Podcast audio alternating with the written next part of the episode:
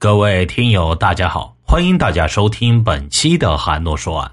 闲言少叙，开始咱们今天的案子。在河南省禹州市一个小村子，王慧祥疼老婆，那是出了名的。王慧祥个子不高，为人老实，再加上家庭条件不好，当年一直没娶上媳妇儿。当媒人把白癜凤介绍给王慧祥时，尽管知道他一只手有残疾，不能干重活王慧祥还是一口答应了。结婚多年，虽然生活艰苦，但儿女双全，王慧祥很满足。然而，贫贱夫妻百事哀，夫妻俩一直守着几亩薄地度日，家中生活捉襟见肘。看着家里这家添置新家具，那家盖新房。争强好胜的白天凤越来越觉得抬不起头来，她一边嫌弃王慧祥木讷老实，一边时不时的催促着丈夫做些小本生意或者出去打工挣钱。王慧祥最终决定出去闯闯，碰碰运气。他上工地干活去煤窑里挖煤，甚至还跟着人去盗过墓。由于没有文化，又不懂技术。再加上不会变通，王慧祥力气活没少干，却啥都干不长，收入也少得可怜。白颠凤对此很不满意。王慧祥刚开始还做一些解释，后来干脆闭口不言。面对这个不争气的丈夫，白颠凤时时感慨自己婚姻的不幸，觉得自己嫁给王慧祥着实委屈。一次偶然的机会，改变了白颠凤的人生。那是二零零五年，王慧祥的堂哥王慧林家要盖房子，白颠凤前去帮忙，认识了承包建房的包工头刘步全。时年三十多岁的刘步全是邻村人，精明能干，是闻名十里八乡的大能人。接触中，刘步全发现白颠凤虽然手有残疾，但性格泼辣豪爽。而且因为不常从事体力劳动，在同龄人妇女中显得格外的青春靓丽，这让常年在外、缺少家庭温暖的刘步全对白颠凤起了邪念。工程结束之后，有一天，两人在街上再次偶遇，对白颠凤有着明显好感的刘步全觉得这就是缘分，主动要了白颠凤的电话号码，并常常给他打电话。对刘步全的关心和体贴，白颠凤是又惊又喜。不知不觉中，他的感情天平逐渐偏向了刘步全。为了有更多机会接触，也防止村里人说三道四，刘步全主动提出让小女儿认白颠凤为干妈，这样两家就成了干亲戚。这样的话，相互走动也顺理成章了。在这之后，刘步全对白颠凤不仅经常嘘寒问暖。还时不时给他送件衣服、买个首饰啥的。白颠凤觉得这才是自己想要的爱人，这种生活才是自己可盼的生活。为了和刘步全长相厮守，白颠凤以打工挣钱的名义撇下幼年的孩子，不顾王慧祥的劝阻，跟着刘步全的建筑队东奔西走。随着关系的亲近，两人最终突破了道德的防线。俗话说“纸包不住火”，很快，刘步全和白颠凤之间的婚外情便传成了公开的秘密。王慧祥虽然经常在外，也还是听到了不少风言风语。我绝对不相信你会像是外边传的那样，可我也挡不住别人的嘴。你呀，以后别再跟着刘步全出去，想想咱俩的孩子。白颠凤对丈夫的规劝置若罔闻，两人的争执逐渐成了家常便饭。在又一次规劝无果后，愤怒至极的王慧祥用脚踹了白颠凤一下，也就是这一下，居然激起了白颠凤的一个恶毒想法，那便是杀夫。我受不了了，要不你找人把他给弄死。二零一三年十月的一天，再次和王慧祥争吵过的白颠凤找到刘步全，试探的说道：“好。”刘步全想了一下，随口答应，并在白颠凤的催促下物色人选。之后的一段时间，因为王慧祥在新密市一家煤矿打工，很少回家，白颠凤杀夫的事被暂时搁置了下来。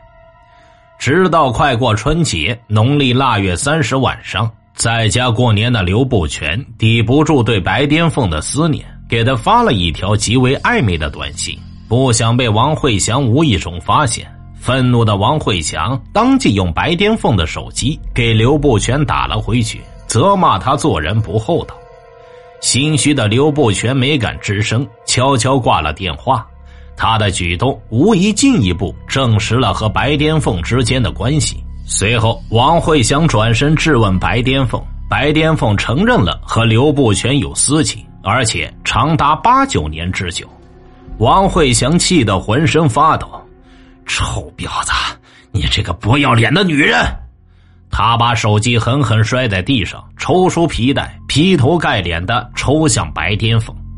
打累了，气也消了一半，王慧祥径自去睡了。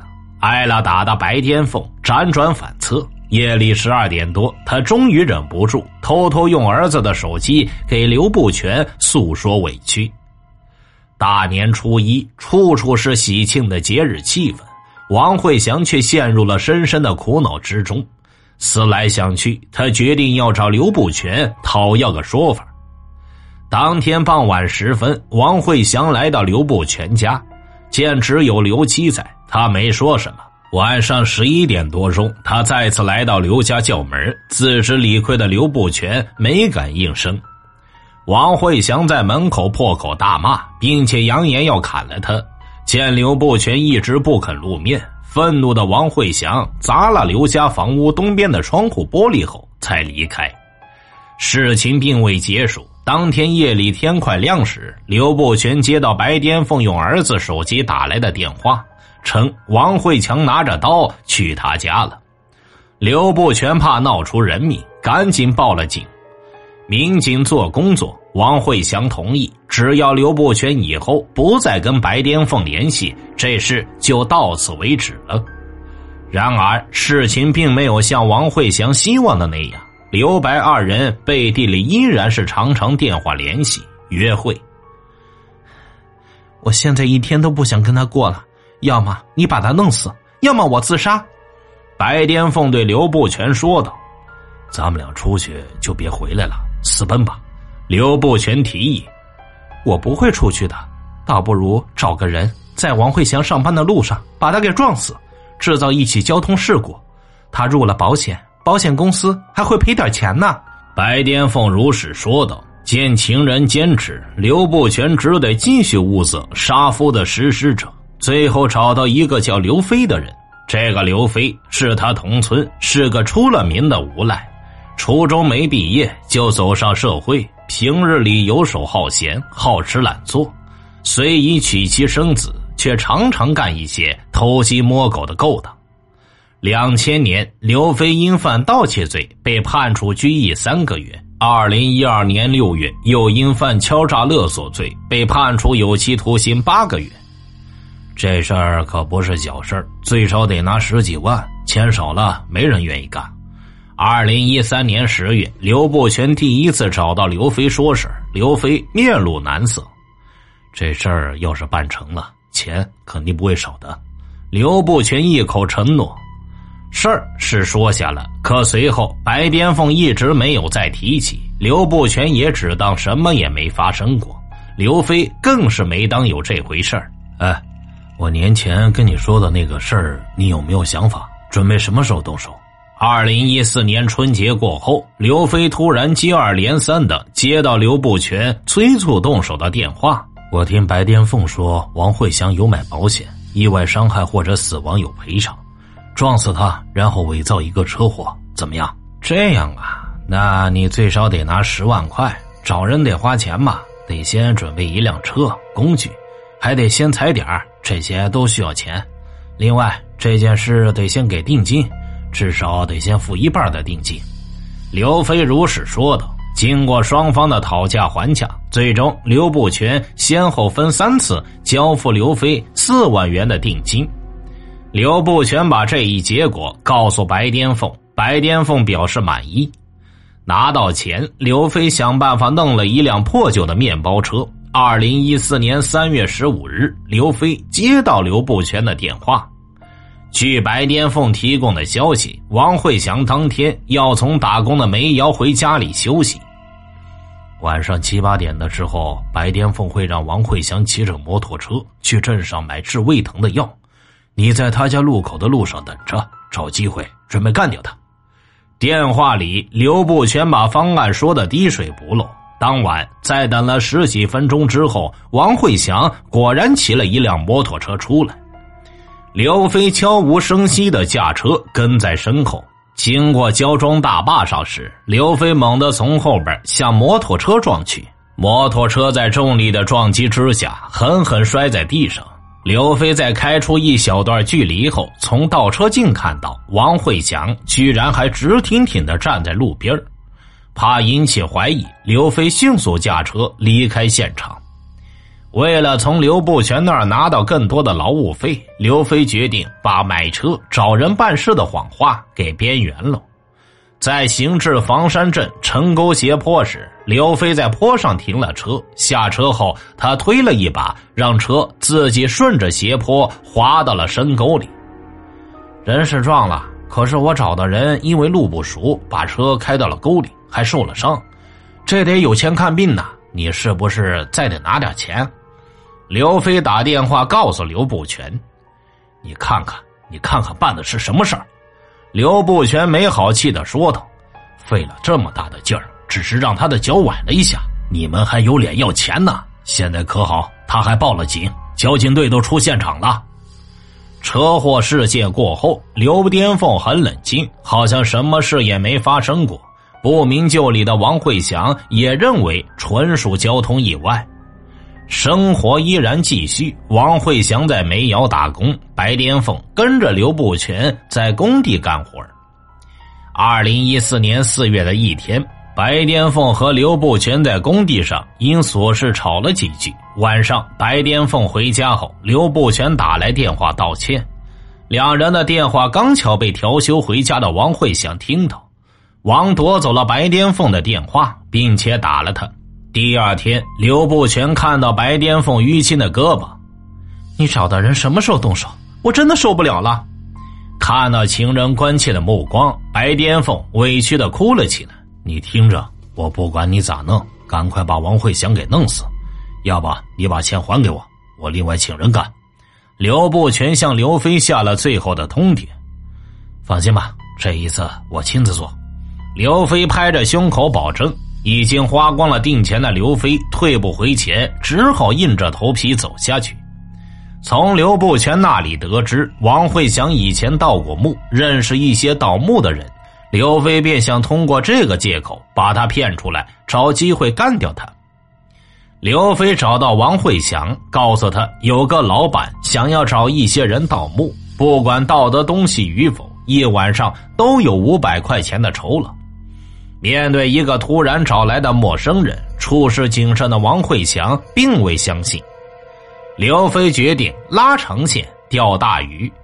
他先是常打电话给王慧祥咨询一些关于盗墓的技巧，之后又主动请王慧祥吃了两次饭，甚至还去王慧祥家找过他几次。王慧祥的戒备心才慢慢放松下来。你要是想弄点东西啊。你就得舍得投资，像洛阳铲什么的，那是盗墓的基本设备，有甜头可尝，且没有任何风险。王慧祥极力撺导刘飞完善装备。另外，现在好多人都使用探测仪了，贵是贵点但确实好用啊。为了得到王慧祥的进一步信任，刘飞给了王慧祥一千块钱，请他为自己买来洛阳铲。刘飞把事情的进展汇报给了刘步全，刘步全则一一转述给了白天凤。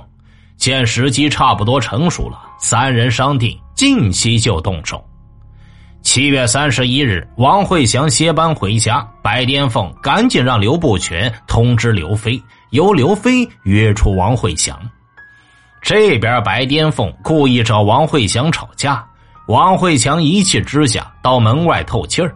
正在这时，听到门外刘飞的喊声：“祥哥在吗？”王慧祥立刻会意，回家拿了一把铲子，便匆匆出去了。摩托车载着两人顺着公路行驶，刘飞告诉王慧祥，自己曾在汝州大峪境内收过树，山上就有古墓。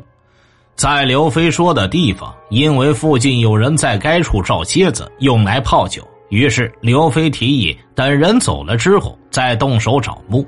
他们把摩托车停在公路边，坐在水泥墩上聊天。随后，刘飞以查看照蝎子的人是否离开为由，用刘步全专门为他准备的电话卡进行请示，称人已到位，是否动手？刘步全又打电话给白巅峰。得到了白的肯定答复后，便让刘飞动手。回到王慧祥身边，刘飞继续和他聊天，一边聊着，一边往王慧祥的身边靠近。王慧祥好像意识到了有什么危险，本能的推了刘飞一下，转身想跑。刘飞手更快，从地上抓起一块石头，狠狠的朝王慧祥的头上砸去。王慧祥当时躺在地上不动了。刘飞顺势将王慧祥的身体推下了路旁数丈深的山崖。在此之后，白巅峰明知丈夫被杀了，居然不闻不问，还忙着装修房子、购置家具。八月五日，在王慧祥失踪四天之后，他的哥哥王慧定向派出所报案。